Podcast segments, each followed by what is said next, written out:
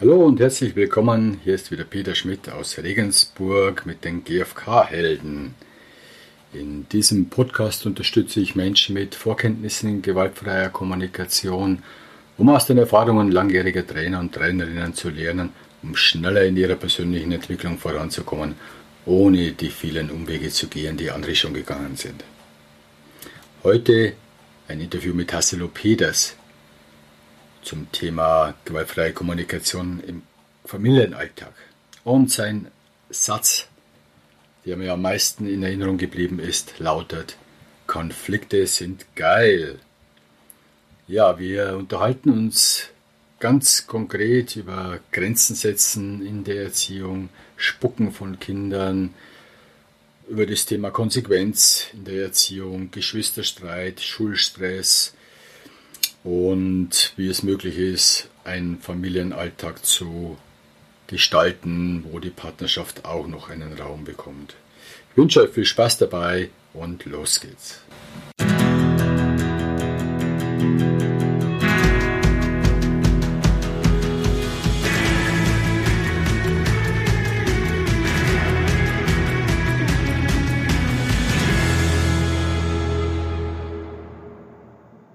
Ja, grüß dich, Tassilo. Freue mich. Wir haben uns erst in München beim Netzwerktreffen im Februar getroffen. Ja, genau. Und freue mich jetzt einfach zu dem Thema gewaltfreie Kommunikation im Familienalltag, mich mit dir zu unterhalten und von deinem Wissen abzuschöpfen, deine Erfahrungen. Du hast äh, eine Familie, du hast drei Kinder mhm. und eine Frau, nehme ich an.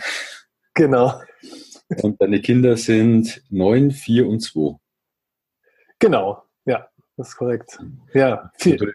Spannend da, drei Kinder, da hast du gewisse Erfahrungen, bist im GfK-Kontext unterwegs mit Kindern. Und bin ich schon gespannt, was du zu erzählen hast. Ich habe deine YouTubes auch gesehen und verfolge dich auch. Und Friedenstock habe ich selber auch und verwende den auch, stelle ihn auch vor im Kinder Kinderbereich, weil ich davon mm. überzeugt bin einfach auch. Boah, was für eine Freude, ja. Ja.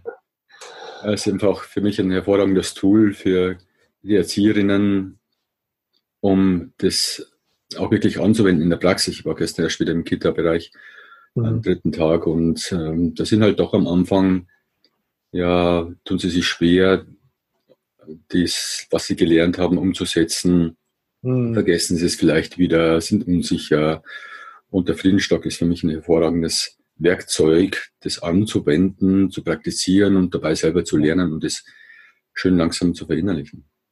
Ja, ja, spricht mir ganz aus dem Herzen. Also erstmal vielen Dank, Peter, für die Einladung und ähm, habe mich auch sehr gefreut, dass wir uns in München gesehen haben und ähm, ja, so deine Begeisterung auch zu spüren und hier beizutragen, auch mit diesem Podcast, ähm, was für wie viel Arbeit du da reinsteckst. Also ich habe auch mal auf deiner Webseite geschaut und mir ein paar Postcards angehört. Ja, also vielen Dank für dieses Engagement. Ja. Gerne. Ich würde mal von Anfang an anfangen. Gewaltfreie Kommunikation. Wann hast du die gewaltfreie Kommunikation kennengelernt und wo, wodurch überhaupt? Wie kam es dazu? Ja, gute Frage. Also ich war, ich habe ja Sozialpädagogik studiert und habe dann schon erstmal ja so eine Art Arroganz entwickelt. So hey, ich habe so, ich bin jetzt Sozialpädagoge und ich habe es voll drauf. Mein Bruder, der ist äh, GFK-Trainer in München, der hat beim Klaus Karstedt die Ausbildung gemacht und der ist Musiklehrer. Und dann habe ich so von oben auf ihn herabgeschaut und habe gesagt, ja gut, der hat jetzt noch irgendeine Fortbildung gemacht, aber ich habe studiert, ja. So. Und deswegen habe ich mich dann nie so groß dafür interessiert. Und dann habe ich als Schulsozialarbeiter begonnen und war so überfordert mit der ganzen Gewalt, so zwischen den Kindern, aber auch äh, wie die Eltern mit ihren Kindern umgegangen sind, wie die Lehrer mit den Kindern umgegangen sind, also da hatte ich einfach nichts Brauchbares gelernt und dann habe ich mich daran erinnert, dass mein Bruder irgendwas von gewaltfreier Kommunikation erzählt hat. Ja, ich habe mir das Buch angeschaut und fand es ganz interessant, aber ja, dann habe ich ihn angerufen und gefragt, kann ich mal zu dir kommen? Der wohnt in München damals.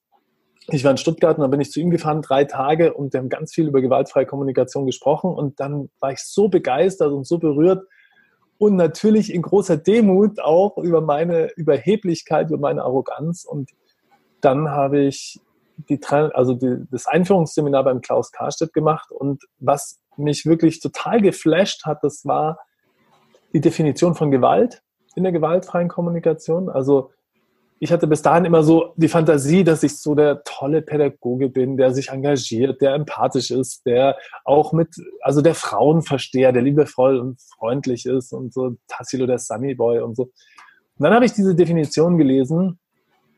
Ähm, Gewalt ist jeder Versuch, andere Menschen auf Basis meiner Bewertungen zu bestrafen und jeder Versuch, meine Bedürfnisse zu erfüllen, ohne Rücksicht auf die Bedürfnisse anderer.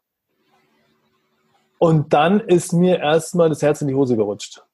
So, ich war total schockiert, weil ich in dem Moment erkannt habe, wie gewalttätig ich in dieser Definition bin. Damals gewesen bin. Ja, also, und ich habe gesagt, hey, auf keinen Fall will ich das. Und ich war so der Rechthaber, weißt du, ich wollte immer Recht haben. Ich habe immer super Argumente gehabt. Ich habe ganz viel gelesen. Ich hatte ein unglaubliches Buchwissen und äh, habe schon sage ich mal, so eine Meinung von mir selbst gehabt, ich bin so der Checker und die anderen sind halt die Nix-Checker und deswegen muss ich den halt, die halt retten. Mhm. Ja, deswegen muss ich denen nur ganz viel erklären und dann verstehen die das auch. Und wenn sie es nicht verstehen, dann muss ich einfach bessere Argumente haben und sie niedermähen mit meinen Argumenten, mit meiner Kraft, mit meiner Stärke. Und auch mit den Kindern war das natürlich auch so. Ich war total der freundliche und liebevolle Pädagoge, solange alle gemacht haben, was ich wollte. Ja, wenn das nicht der Fall war, dann wurde ich auch mal laut und natürlich im Sinne der Pädagogik konsequent und so, was man sich da halt alles hinredet und wie man sein Verhalten halt vor sich selber so rechtfertigt. Und ich war wirklich zutiefst äh, schockiert und das war so der Wendepunkt für mich, wo ich gesagt habe, ab sofort möchte ich rücksichtsvoll von anderen sein und äh, nicht mehr Recht haben. Ich verzichte ab sofort aufs Recht haben, habe ich mich in, dem, in, dieser, in diesem Moment entschieden, weil ich gemerkt habe, wie schmerzhaft es für andere ist, mit mir Zeit zu verbringen, wenn ich so ja, wenn ich so ein brutaler Rechthaber bin, der überhaupt nicht achtsam ist, und, sondern einfach nur sein Ego schmiert durch, ähm, durch Niederlagen von anderen. Das heißt, du warst sehr auch im, im richtig Falschdenken, moralistische Urteile über dich oder andere. Oh, voll krass. Voll krass, na klar. Ich wusste genau, was richtig ist und äh, wusste auch genau, was falsch ist, ja. Ja. Wie ging es dann weiter? Ja, puh. Und dann. Und was hat sich verändert dann? Ja, ja, also wie gesagt, in dem Moment habe ich dann entschieden, okay, ich möchte jetzt nicht mehr recht haben. Und dann, ich war damals mit meiner damaligen Frau, mit meiner ersten Frau, mit der ich auch das erste Kind habe, also Janis, der jetzt zehn, also der wird jetzt zehn. Und wir waren an diesem Einführungsseminar und sind dann spät abends nach Hause gefahren und sind noch bei Freunden vorbeigefahren. Und da gab es einen Konflikt, hat sie irgendwas erzählt, was mich wirklich sehr getroffen hat. Und dann habe ich gewartet, habe ich gesagt, okay, das brauchen wir jetzt nicht vor den Freunden hier klären, so, wenn wir im Auto sind. Und dann habe ich, wie ich es beim Klaus Karstedt gelernt habe, in vier Schritte, also perfekte vier Schritte nach diesem Einführungsseminar. Hey, ich habe gehört, wie du vorhin das und das gesagt hast. Ich war, bin total frustriert, weil ich wirklich gerne gehört werden möchte. Kannst du mir bitte sagen, was jetzt bei dir ankommt? Und sie, du machst aus einer Mücke einen Elefanten. Ich so, vorbildlich reagiert, gell, vielleicht bedauere, wenn ich mich unklar ausgedrückt habe, darf ich es nochmal probieren? Und sie, ja klar, ich wieder vier Schritte, optimal. Gell? Und ich so, die Bitte, ja, kannst du mir jetzt sagen, was bei dir angekommen ist? Ja, habe ich doch schon gesagt, du machst aus einer Mücke einen Elefanten. Aber sie war auch mal im Seminar, ja. Und dann ist es voll eskaliert. Ich bin dann so hilflos. Es kann doch nicht so schwer sein, einfach nur zu sagen, was ich gerade gesagt habe. Und so. Ich bin dann ausgerastet. Gell? Also es war der krasseste Konflikt bis dahin, den ich mit ihr hatte. Wir sind Auto gefahren auf der Autobahn mit 120 oder 140 oder so. Und ich habe nicht verstanden, warum. Ja, ich war wahnsinnig hilflos, weil ich so perfekt gemacht habe und ich wollte wirklich alles richtig machen. Und dann bin ich vollkommen gescheitert. Also zusammen sind wir vollkommen gescheitert. Und ich habe erst im Nachhinein gemerkt, so eine Analyse, ja, was hätte es denn gebraucht? Es war halt schon 11 Uhr abends. Sie war schwanger, nach einem vollen Seminartag bei Freunden noch besucht und so. Ist ja sinnvoll gewesen, erstmal zu überprüfen, ob sie überhaupt den Nerv gerade hat, dieses Thema zu besprechen. Ja, das wäre sehr sinnvoll gewesen und ja, und dann nicht erwarten, dass sie, dass sie so reagiert, wie ich mir das wünsche. Aber ja, also das habe ich, äh, das war also so, ein, so, ein, so ein großer Lernmoment für mich auch, ja, dass es eben nicht darum geht, GFK perfekt zu, zu reden, sondern dass es äh, wirklich darum geht, hey, ich möchte in Verbindung kommen und wenn es jetzt gerade nicht passt, vielleicht suchen wir uns einen besseren Zeitpunkt oder so. Ja. Genau. Ja, also wie ging es dann weiter? Ich habe mich dann auch mit ihr zusammen zur Trainerausbildung angemeldet beim Klaus und das haben wir auch, äh, haben wir auch gemacht zusammen. Dann haben wir den, das Kind bekommen und den letzten Block dann tatsächlich mit, mit, mit, mit Säuglingen in der Gruppe verbracht. Also es war sehr berührende Momente und also diese Ausbildung beim Klaus war einfach der Hammer, wo ich ganz viel über mich gelernt habe, ganz viel über andere gelernt habe. Natürlich viel über GFK, also was, was für Prinzipien es gibt und wie wir damit umgehen, welche Schlüsselunterscheidungen und so. Also ich habe das geliebt und bin gleichzeitig in die Lehre gegangen, weil ich schon der Meinung bin, das Beste, was man tun kann, wenn man was lernen will, ist anderen beizubringen. Dann bleibt man ganz dicht dran. Ja, also mir hilft es zumindest sehr. Und das habe ich gemacht mit Studenten, äh, mit Sozialpädagogikstudenten und ja, es hat mir irre viel Spaß gemacht. Also ja, andere Menschen da mitzunehmen auf ihre Lernkurve und zu schauen, ja, wer denkt denn, dass er gewalttätig ist, dann gehen kaum Hände nach oben nach dieser Definitionsbeschreibung gehen alle Hände nach oben. Ja, okay, ja, feiern. Und, und dann auch schauen, wie geht es. Und ich muss sagen, bis heute ist es so, dass ich am liebsten Zeit mit Menschen verbringe, die sich mit GFK beschäftigen, weil sie weniger bewerten, weil sie mehr bei sich sind, weil sie authentischer ihre Gefühle und Bedürfnisse ausdrücken können, so tendenziell. Gelingt auch nicht immer. Und ähm, ja, und trotzdem ist es für mich auch noch immer ein, äh, ein Weg in Demut, wo ich, wo, ich, wo ich einfach lerne und wachse jeden Tag. Und wobei ich mich schon gefragt habe, also einfach noch was zu meiner Geschichte als, als Trainer gehört, ist, dass ich, dass ich zum Beispiel eine wöchentliche Übungsgruppe geleitet habe. Das war so zwei Jahre nach meiner Ausbildung und nach meiner Trainerausbildung beim Klaus. Und die, die Teilnehmer sind aber nach einer Woche gekommen und haben gesagt, oh, ich habe gar nichts umgesetzt die Woche.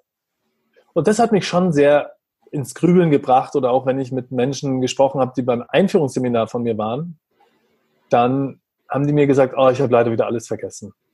Und da habe ich gemerkt, das ist nicht stimmig. Ja, also wenn ich mir die Zeit nehme und die nehmen sich die Zeit und investieren das Geld und dann ist es nicht immer nachhaltig, ja, da war ich schon echt sehr frustriert. Und dann habe ich mich daran gemacht, mal zu schauen, woran liegt das denn? Ja, woran liegt es, dass dass die Art und Weise, wie das stattfindet, offensichtlich nicht nachhaltig ist. Und bin dann auf drei Gründe gekommen. Das eine ist, es gibt keine regelmäßigen Erinnerungen, äh, wo, wo weiteres Wissen oder das bisherige Wissen erhalten bleibt oder weiteres Wissen äh, hinzukommt. Dann fehlen die Erfolgserlebnisse, beziehungsweise dann fehlt die Umsetzung. Weil sie sich nicht erinnern, kommen sie nicht in die Umsetzung. Und dann bleiben die Erfolgserlebnisse aus und dann hat das Gehirn überhaupt keine Lust, bestehende, eingefahrene Verhaltensmuster zu verändern. So.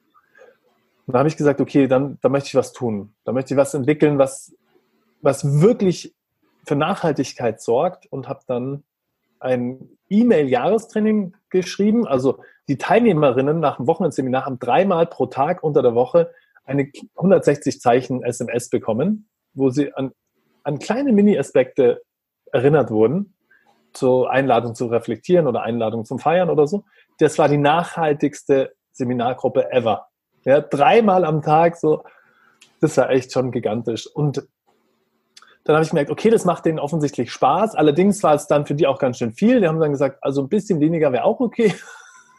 ja, also das war auf jeden Fall spannend. Und dann haben wir, habe ich gesagt, okay, dann schreibe ich jetzt einen E-Mail-Jahreskurs. Also ist letztendlich daraus entstanden, der, der, ähm, die Konfliktgestalter-Nachrichten, also dass die Menschen ihre Konflikte selber gestalten können. Sie können Wolfen, sie können aber auch Giraffen, also so, dass sie selber bestimmen können. Und ja, und den habe ich für 240 Euro damals verkauft und war überrascht, wie viele Menschen das doch gekauft haben, weil das auf ihnen einfach so viel Spaß gemacht hat, diese Nachrichten zu halten. Und es gab dann alle, also 144 Nachrichten waren es dann.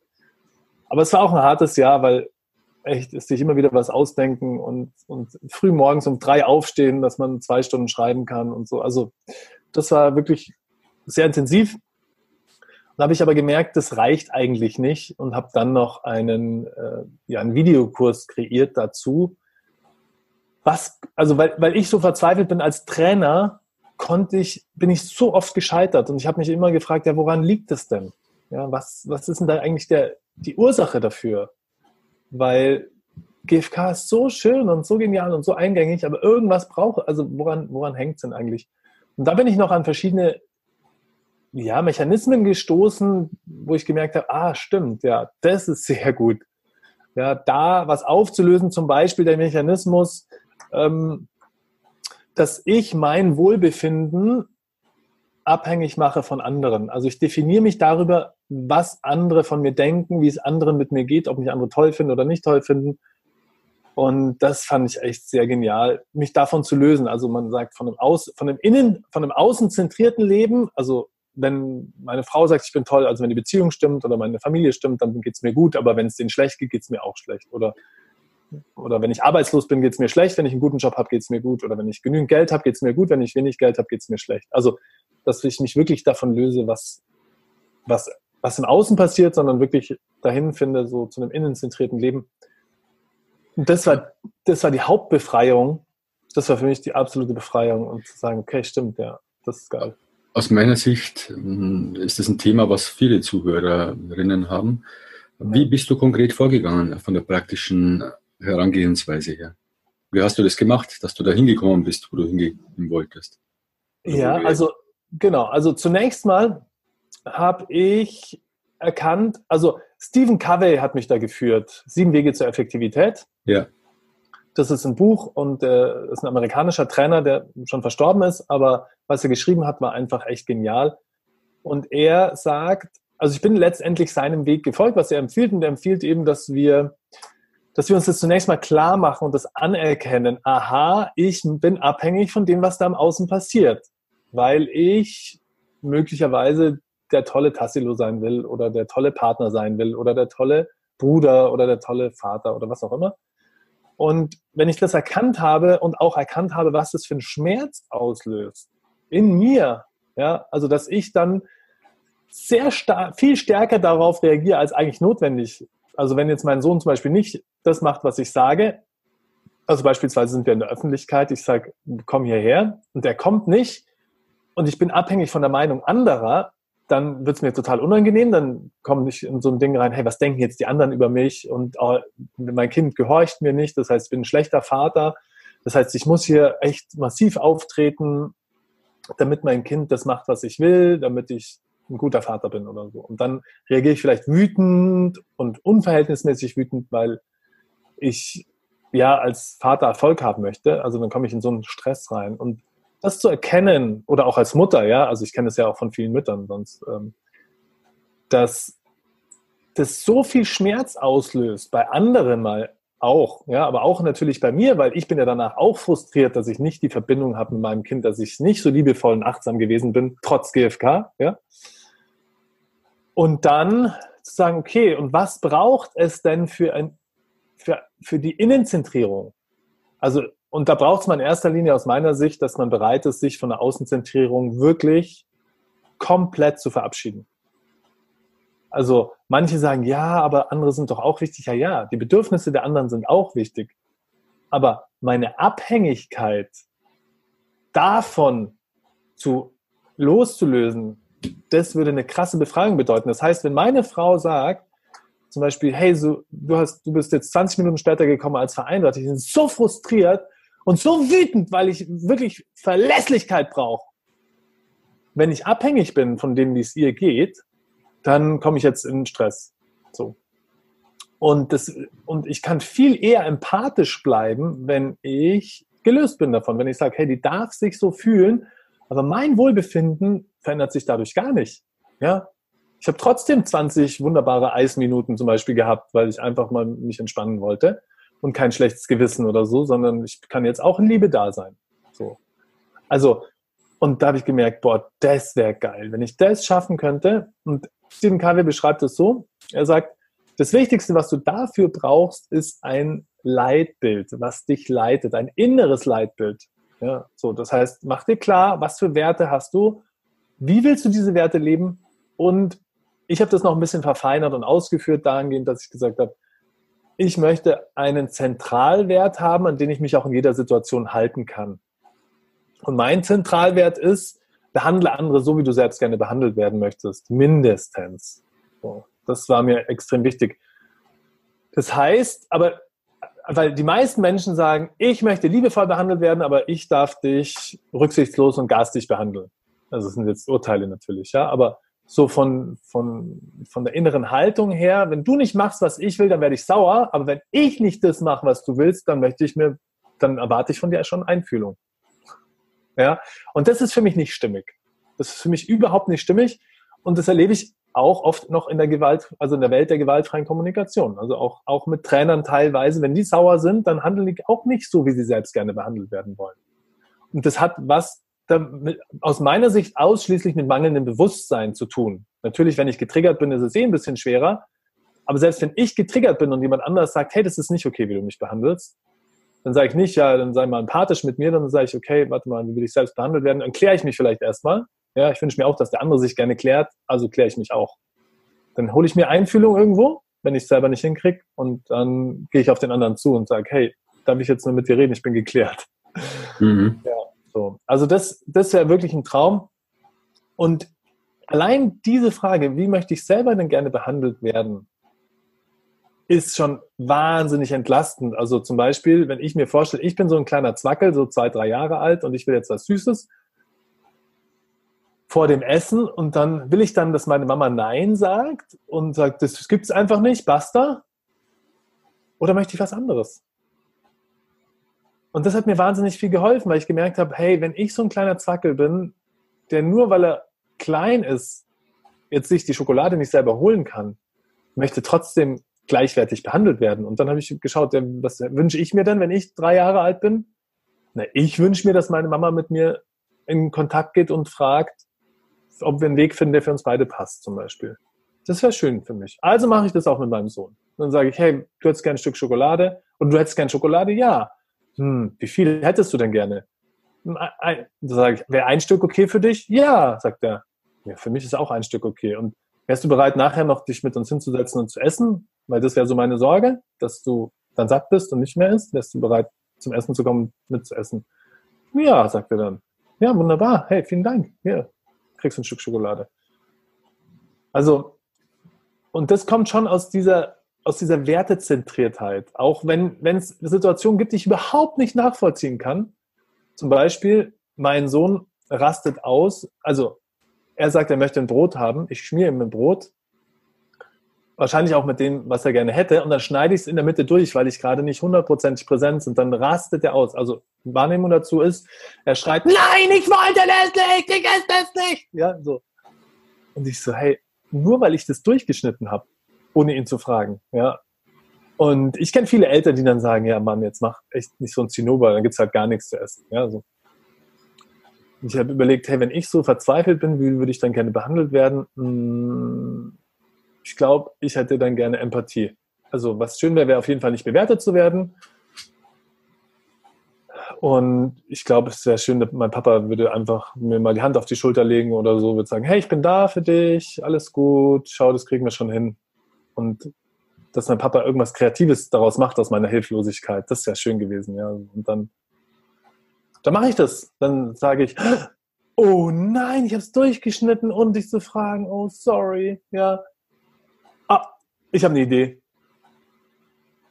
Also, ich gehe in die Kreativität dann, ja. Und dann ist er jetzt irritiert. Ich habe jetzt eine Idee, weil wenn ich ihm, also die Gefahr ist bei Empathie aus meiner Sicht bei Kindern, dass man sie reinschraubt in ihre Wut, in ihren Ärger.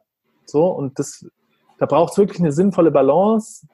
Und ich finde auch eine Flexibilität jetzt von mir, dass ich was versuche, dass ich Empathie gebe. Aber wenn's, wenn ich das Kind dann reinschraube in seine, in, sein, in seine Wut zum Beispiel, das macht überhaupt gar keinen Sinn. Und dann gehe ich lieber in die Kreativität und sage, ich habe eine Idee. Soll ich wieder zusammenzaubern? Und ja, weil er nicht, noch nicht weiß, was das bedeutet, ja. Und dann streiche ich mit dem Messer einmal nochmal über den Belag drüber und dann sieht es so aus, als ob es wieder ganz ist. So, und jetzt darfst du es auseinanderzaubern.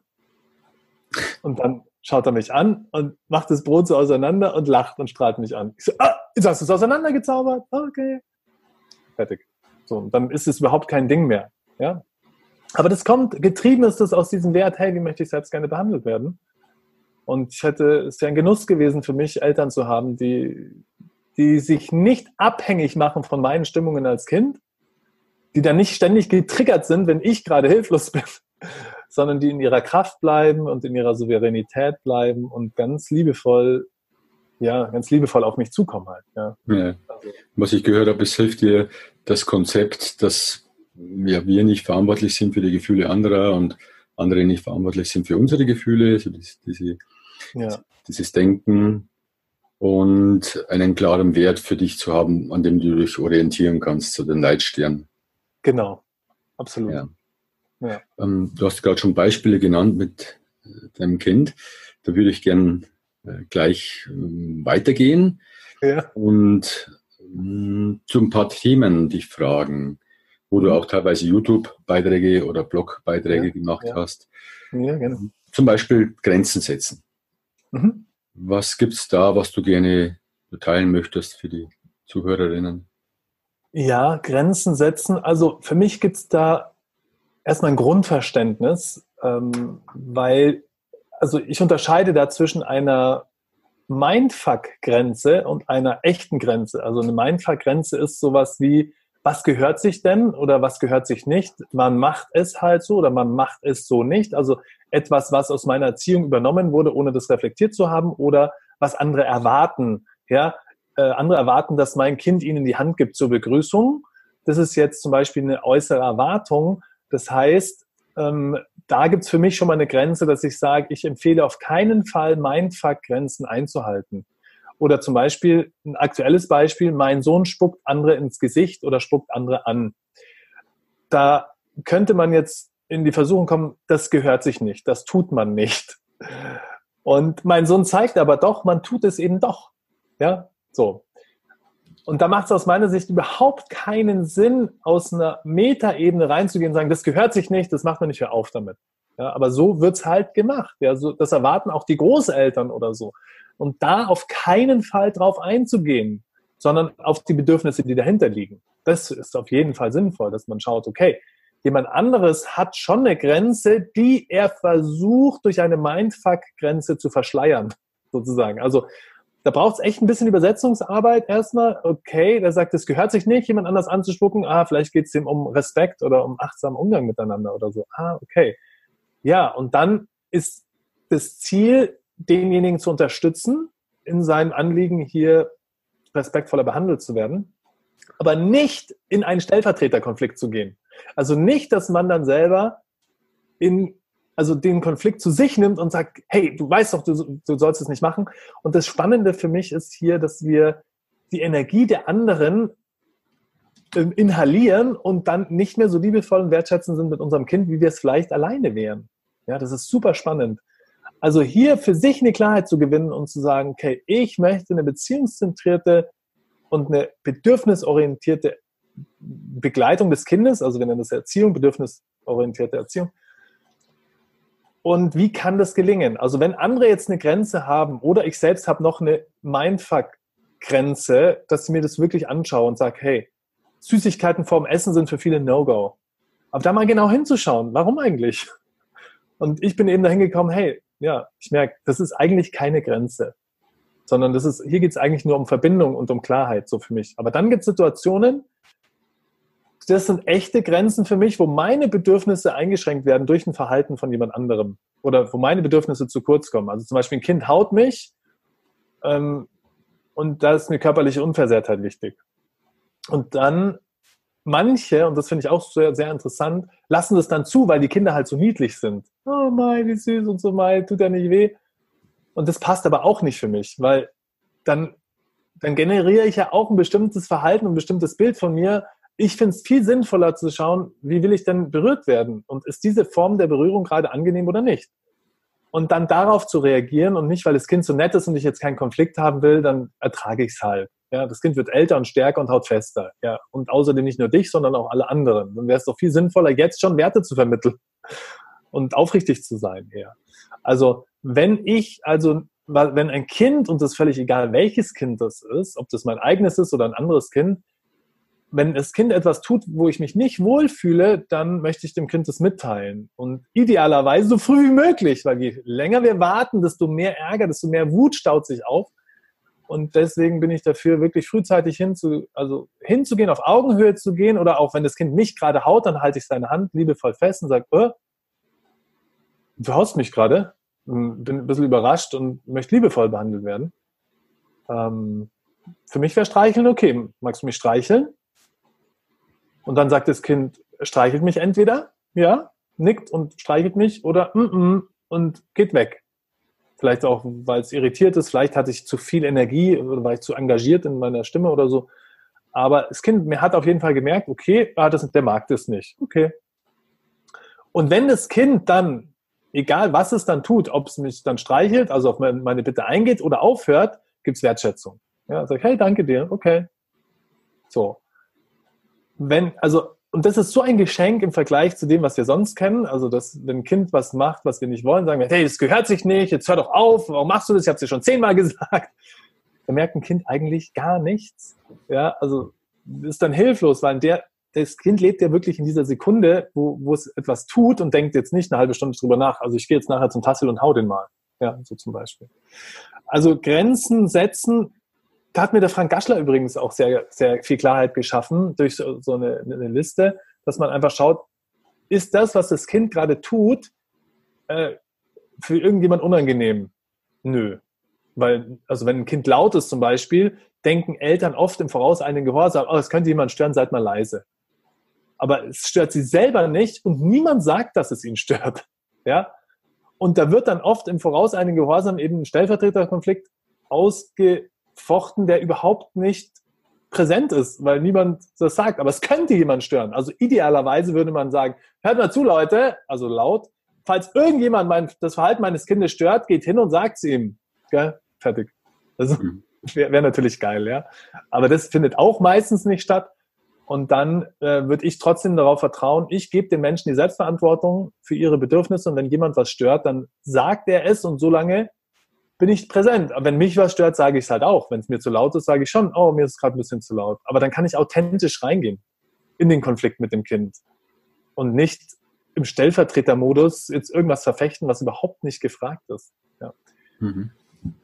Genau. Also vielleicht erstmal so viel zum Grenzen setzen. Vielleicht zum Spucken will ich noch was sagen. Ja, mal kurz, äh, dass ich es äh, verstanden habe. Also Grenzen setzen bedeutet für dich erstmal eine Klarheit dass jeder für sich selber eine Klarheit hat, was sind meine Werte, meine Bedürfnisse, ja. die zu kurz ja. kommen oder erfüllt werden und was sind Werte oder Normen, gesellschaftliche Normen, die ich übernommen habe, Konzepte, die ich übernommen habe durch meine Erziehung oder durch ja. die Gesellschaft, die nicht übereinstimmen mit dem, was ich wirklich für mich brauche oder herausgefunden habe, wenn ich also ein Bewusstsein darüber zu haben. Genau. Erstens. Genau. Und zweitens dann, mh, hm, du gibst den Kindern eher eine Rückmeldung, also ein Feedback, wie das Verhalten von ihnen ankommt, bei dir oder vielleicht bei anderen, also auf der Bedürfnisebene. Ja, also es kommt darauf an, was das Kind tut. Wenn es mich stört, bin ich schon in der Aufrichtigkeit. Also es ist für mich schon mehr als Feedback. Dann, dann sage ich, hey, das stört mich, ich möchte da eine Veränderung haben und ich möchte einen Weg finden, der für uns beide passt. Ja. Ich sage auch, und, und da greift, und das finde ich auch schön, greift die Aufrichtigkeit mit Wertevermittlung ineinander. Weil mhm. ein Wert zum Beispiel ist von mir, es geht hier nicht nur um dich. Ja, es geht auch um mich. Also es geht um uns beide. Weil bei vielen Kindern ist es natürlich so in ihrer Welt, da geht es nur um sie. Das ist ja auch, das ist ja ähm, von der Entwicklung, von der ähm, Kindheitsentwicklung ganz normal. Und hier jetzt eine Wertigkeit reinzubringen, einen positiven Wert, das ist mir schon wichtig. Manche sagen, es geht ja überhaupt nicht um dich, ja, aber ich sage, es geht nicht nur um dich. Es geht auch um dich. Ich möchte, dass du dich wohlfühlst und ich möchte mich auch wohlfühlen. Das ist Wertevermittlung an der Stelle. Und das finde ich total hilfreich, dass das Kind zur Orientierung kriegt, ah ja, okay. Äh, aber das ist auch nicht mit einem Mal gesagt, äh, also mit einem Mal getan. Gell? Das ist immer wieder Wiederholung. Zehnmal am Tag, aber wenn man das tausendmal immer wieder in verschiedenen Stellen angemeldet hat, dann kriegt es auch eine Wertigkeit für das Kind. Dann merkt das Kind, ah, es geht gar nicht nur um mich. Es geht auch um mich und das merkt das Kind ja auch, dass ich da versuche, einen Weg zu finden. Und meine Erfahrung ist schon, dass die Kinder dann auch offener werden. Aha, was geht's dir, Papa? Und dann sage ich, ich möchte mich auch wohlfühlen. Ja. Und dazu brauche ich Folgendes, genau. Hm. Also Aufrichtigkeit als eine Form von, von Rückmeldung. Genau. Ja. Dann wolltest du über Spucken was erzählen. Ja, weil, weil mein Sohn ja äh, jetzt andere anspuckt. Der, ja, welcher ist das? Welcher der, der, ist der Vierjährige. Der Vierjährige. Das sind ja drei Söhne, oder? Genau, drei Söhne. Und, und Aaron. genau, Elio, Aaron und Jannis. Der Jannis ist der Älteste, ja. Elio ist der Mittlere und Aaron ist der Jüngste. Und der Elio spuckt jetzt mit vier.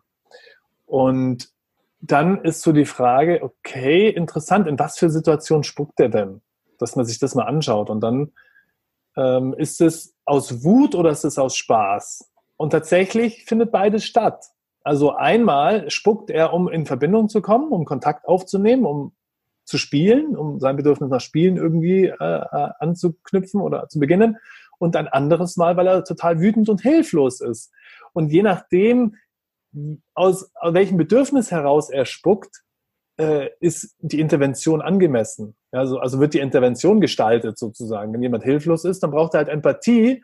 Und wenn er jetzt aber spielen will, dann braucht er nur eine neue Strategie. Dann sagt er, hey, du willst spielen? Ja, komm, dann machen wir spielen wir irgendwas, was uns beiden gefällt. So. Da braucht man gar nicht groß auf Spucken einzugehen und auch bei Empathie braucht man nicht groß auf Spucken einzugehen, sondern eher sagen, hey, wenn du, wenn dich das stört, dann sag, Papa, das stört mich. Ja, magst du es mal ausprobieren? Sagt der Papa, das stört mich. Danke, dass du sagst. Okay. Ja, was brauchst du? Was, um was geht's dir gerade? Und dann bin ich in Verbindung mit ihm. Aber auch da habe ich das Spucken quasi gar nicht erwähnt, sondern ich vertraue darauf, dass er, wenn er eine bessere Strategie hat, mit der er gehört wird, dass er dann das Spucken von alleine sein lässt, letztendlich. Ja. Mhm. Ja, und nur weil ich nicht angespuckt werden will und er spuckt dann seinen kleinen Bruder an zum Beispiel, dann brauche ich nicht sagen, spinnst du, warum spuckst du den an? Es geht ja gar nicht oder so. Das hilft niemandem, irgendwas. Ja. Und es nimmt viel, sehr viel Stress raus dann, weil viele ja. Konflikte dann einfach ja. vermieden werden. Genau, genau. Also es gibt dann einfach auch keine Folgekonflikte, keine Folgeverletzungen, sondern Konfliktleichtigkeit. Ah, ja, Konfliktleichtigkeit, das ist so mein Herzensanliegen. Wunderbares Wort. Gefällt mir total gut. Brauchen Kinder Strafen? Äh, Kinder brauchen nur dann Strafen, wenn wir wollen, dass Kinder Angst vor uns haben. Mhm. Also wenn wir wollen, dass Kinder Angst vor uns haben, dann brauchen sie schon Strafen. Äh, wenn wir nicht wollen, dass Kinder Angst vor uns haben, also ich finde das so genial in der gewaltfreien Kommunikation, so der Unterschied zwischen Respekt aus Liebe und Respekt aus Angst. Ja, wenn ich äh, wütend bin und dann das Kind, also rücksichtslos mit dem Kind werde und es bedrohe und so, dann lernt mein Kind, wenn mein Papa wütend ist, dann ist es gefährlich. Äh, dann will ich lieber nicht, dass er wütend ist. Also ich bin verantwortlich für die Wut von meinem Papa und äh, es ist Gefahr. Also muss ich machen, was er sagt. Deswegen sagen ja auch manche, mein Kind kooperiert total, macht alles, was ich will. Mhm. Ja, das freut mich für dich, aber ich würde genau verstehen, weil macht es das, weil es Angst hat. Wenn es es nicht tut, dann passiert was Schlimmes oder weil es, weil es dich einfach liebt. Das ist ein großer Unterschied für mich. Ja, und auch für das Kind. Deswegen würde ich sagen, Kinder, die mich, die, die Respekt aus Liebe vor mir haben sollen oder wenn ich mir das wünsche, dann darf ich auf keinen Fall strafen. Ja, was nicht heißt, dass ich es nicht tue, das möchte ich an der Stelle auch nochmal sagen. Wenn ich hilflos bin, dann kommt vielleicht schon sowas raus. Wenn du jetzt nicht kommst, dann irgendwas. Ja? Äh, aber in dem Moment, wo mir das auffällt, und das finde ich auch so geil an der gewaltfreien Kommunikation, kann ich mich damit zeigen. Ja, also das ist, kommt jetzt wirklich extrem selten vor. Äh, bei meinem ersten Sohn war, hatte ich noch mehr Hilflosigkeitsreaktionen, bin ja auch gewachsen jetzt in den letzten Jahren. Und wenn ich dann gemerkt habe, jetzt sage ich wieder irgendein, irgendwas, was ich selber gelernt habe, ey, wenn du jetzt nicht kommst, dann gehe ich ohne dich zum Beispiel oder so. Und in dem Moment, wo ich das sage, merke ich schon, das ist totaler Bullshit. Äh, und dann kann ich es auch auflösen der Situation. Dann kann ich auch hier transparent sein und Resonanz geben und sagen, ey, ich bin gerade so hilflos und deswegen rede ich sowas, aber gerne, das, das mache ich überhaupt nicht. Ich bin für dich da, bedauere, dass ich das gerade gesagt habe. das ist nicht okay von mir. Dann übernehme ich Verantwortung dafür und löse es quasi so schnell wie möglich auf. Also, wenn ich irgendeinen Strafimpuls habe oder den sogar ausgesprochen habe, dann denken ja manche, sie müssten dann konsequent diese Strafe durchtragen, was wirklich furchtbar ist. Und hier einfach nochmal die Ermutigung an alle, die jetzt zuhören, ähm, du kannst eine Strafe in jeder Sekunde auflösen. Bitte mach das auch, ja, weil es schafft null Verbindung, sondern eher Distanz. Und auch wenn wir denken, ja, also die Fantasie, die dahinter steht, ist ja so, wenn mein Kind das lernt, also mein Kind soll lernen, dass es das nicht mehr macht oder so. Ähm, vielleicht lernt das Kind das durch diese Angstsituation und hat Angst, wenn es das nochmal macht, dann kriegt sein Handy weggenommen und das will es nicht und deswegen macht es das aber es schafft keine Verbindung, es schafft kein Verständnis und es nährt nicht Respekt aus Liebe. Und deswegen würde ich darauf verzichten. Und wenn, wenn, wenn man nicht weiß, wie es geht, dann ist es sinnvoller, sich Unterstützung zu holen von, von irgendwoher. Also ja. bei jemand bei dir oder bei mir oder bei irgendjemand. Ja. Und es trägt, trägt, ähm, trägt nicht zum Lernen bei von Kindern. Genau, es trägt überhaupt nicht zum Lernen. Ja. Wobei es trägt natürlich insofern zum Lernen bei, dass es lernt, oh, das ist gefährlich für mich. Ja. Aber es lernt nicht Empathie. Also was wir uns wünschen, ist ja, dass die Kinder aus, aus Kooperation, aus Rücksichtnahme, aus Einfühlung heraus äh, erkennen, aha, was ich gerade mache, sorgt dafür, dass sich andere nicht wohlfühlen damit. Deswegen möchte ich gerne eine andere Möglichkeit wählen. Und das lernt es auf keinen Fall durch Strafe. Ja. Du hast äh, vorher das Wort konsequent Konsequenz mhm. Äh, verwendet. Ja. Ähm, magst du noch ein paar Worte jetzt sagen dazu, weil du hast auch, soweit ich mich erinnere, im Blog, glaube ich, geschrieben. Ja, genau, im Blogartikel drüber geschrieben. Konsequenz also, in der Erziehung. Konsequenz in der Erziehung, also viele denken, sie müssten konsequent sein, damit das Kind etwas lernt. Und das ist auch oft die Erwartung äh, von anderen, äh, dass man konsequent sein muss. Und es gibt da ein paar Phänomene um, um Konsequenz. Also das eine Phänomen ist tatsächlich, wenn ich jetzt zu meinem Kind sage, komm her, also wenn ich will, dass das Kind zu mir kommt, ich sage, komm her, und das Kind kommt nicht, dann sage ich nochmal, komm her, und das Kind kommt immer noch nicht, dann sage ich nochmal, komm her, und das Kind kommt immer noch nicht. Und da lernt das Kind tatsächlich, wenn ich nicht konsequent bin, beziehungsweise eh, solange der Papa noch redet, brauche ich nicht tun, was er sagt. Sondern erst wenn er ganz wütend mit hochrotem Kopf kommt und mich anschreit, dann ist es sinnvoll, jetzt mal meinen Körper in diese Richtung zu bewegen. Deswegen sind Eltern auch ganz verzweifelt und deswegen ist auch oft der Vorwurf, ja, du redest ja nur mit dem Kind. Und das sehe ich als tatsächlich als Gefahr. Also, dass Kinder dann lernen, solange die Mama noch redet oder der Papa noch redet, brauche ich nicht machen, was der sagt, sondern kann meinen Bedürfnissen treu bleiben und hier sitzen bleiben und weiterspielen. Aber das ist ein Trugschluss. Das hat nichts mit Konsequenz oder Inkonsequenz zu tun, sondern lediglich mit einem ja, vielleicht fehlenden Wissen oder, oder dass man diesen Mechanismus einfach nicht versteht. Und deswegen sage ich schon, wenn du was von deinem Kind möchtest, dann sag's einmal und danach ist es sinnvoll zu handeln. Weil wenn das überhaupt nichts bewirkt, was du sagst, warum solltest du es dann nochmal tun? Sodass dein Kind merkt, wenn ich jetzt nicht, nichts, nicht reagiere, dann, dann geht es einfach in die Handlung. Und die Handlung heißt nicht, dass ich dann mein Kind hart am Arm packe, sondern die Handlung ist, ich bewege mich zu meinem Kind. Ich sage, wer was will, der läuft. Und ich will was von meinem Kind, das soll herkommen, also komme ich jetzt mal zu meinem Kind und bespreche was mit ihm. Dann gehe ich hin und sage, du, sag mal, hast du mich gerade gehört? Ich habe gerade gesagt, komm her. Sagt er vielleicht ja. Aber vielleicht sagt er auch nein. Und wenn er Nein sagt, dann ist es tatsächlich so. Die Kinder haben wirklich, also das fand ich, die Idee gefällt mir, so ein Kindergut-Tu-Filter. Und wenn das Kind merkt, er will irgendwas, was ich nicht will, dann kommt es überhaupt nicht im Bewusstsein an von dem Kind. Dann schützt sich das Kind selber und da kannst du auch zehnmal sagen, was habe ich dir gesagt? Und das Kind wird sagen, weiß ich nicht, weiß ich nicht. Weil es wirklich nicht angekommen ist. Das haben wissenschaftliche Studien erwiesen. Aber wenn ich sage, es gibt Vanilleeis, das kommt durch diesen Filter durch, das was, was dem Kind gefällt. Ah, ich komme. Ja, so. Also ich finde es interessant, dass man nicht wütend ist, wenn das Kind einen nicht hört, sondern ein großes Herz hat. Aha, ist gerade nicht angekommen. Okay. Und dann, äh, also Konsequenz heißt eben nicht, man muss irgendeine Strafe durchdrücken oder so, sondern Konsequenz heißt, ich möchte gehört werden zum Beispiel und diese eine Strategie hat jetzt nicht funktioniert, dann werde ich eine bessere wählen. Das wäre konsequentes Handeln für mich. Aber selbstverantwortlich. Ja, nicht, dass ich das von dem Kind erwarte. Und dann bewege ich mich zu dem Kind hin, gehe auf Augenhöhe und hier machen die meisten Eltern einen Riesenfehler aus meiner Sicht, nämlich Sie sagen, was sie wollen und haben schon festes Ergebnis, was am Ende dabei rauskommt. Ja, wir gehen jetzt, komm endlich. Das bedeutet, wenn ich etwas von meinem Kind will, dann wird es für das Kind unangenehm. Das heißt, Kinder verknüpfen Gesprächssituationen mit Eltern in einem bestimmten Tonfall mit Schmerz. Und deswegen sinkt die Kooperationsbereitschaft schon, wenn die Eltern nur angelaufen kommen in einer bestimmten Mimik, Gestik, Tonfall, sinkt die Kooperationsbereitschaft so stark, dass es möglicherweise gar nicht mehr ankommt, was ich sage, weil das Kind so damit beschäftigt ist, seine Bedürfnisse zu schützen. Und das ist natürlich fatal, weil das einen Abwärtsmechanismus in Gang bringt, wo die Mutter noch versucht, irgendwie kooperativ zu sein, aber das Kind ist so stark im Selbstschutzmechanismus, dass da eigentlich nichts mehr geht. Ja, und ich finde, das ist eine wichtige Selbsterkenntnis, dass ich merke, okay, mein Verhalten trägt gerade wirklich zum zum, ja, dazu bei, dass das Kind sich selber schützt aus der Erfahrung, die in der Vergangenheit gelaufen sind.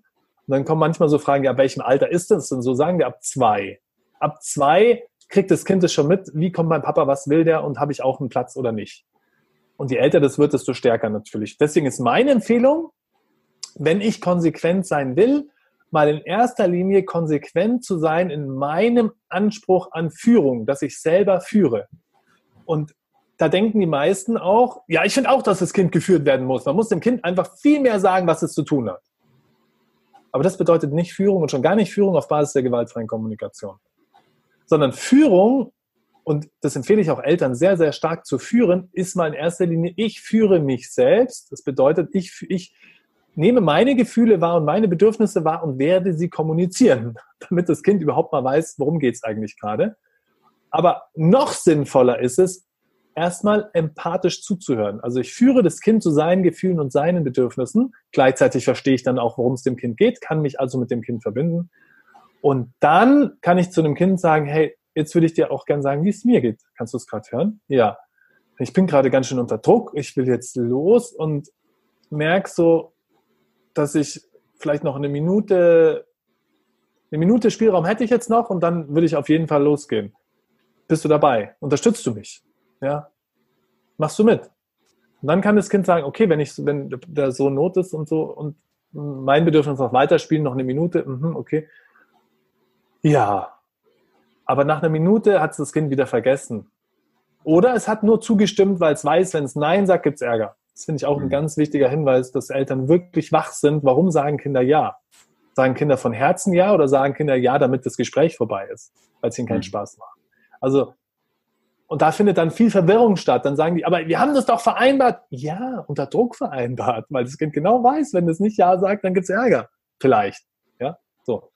Und, äh, und hier einfach in der Führungsrolle zu bleiben und nicht zu sagen, also die meisten Eltern sagen so, ja, wir wollen auf Augenhöhe sein und meinen damit, dass das Kind aus sich selbst heraus am liebsten kooperieren soll und wenn es das nicht tut, sind sie frustriert.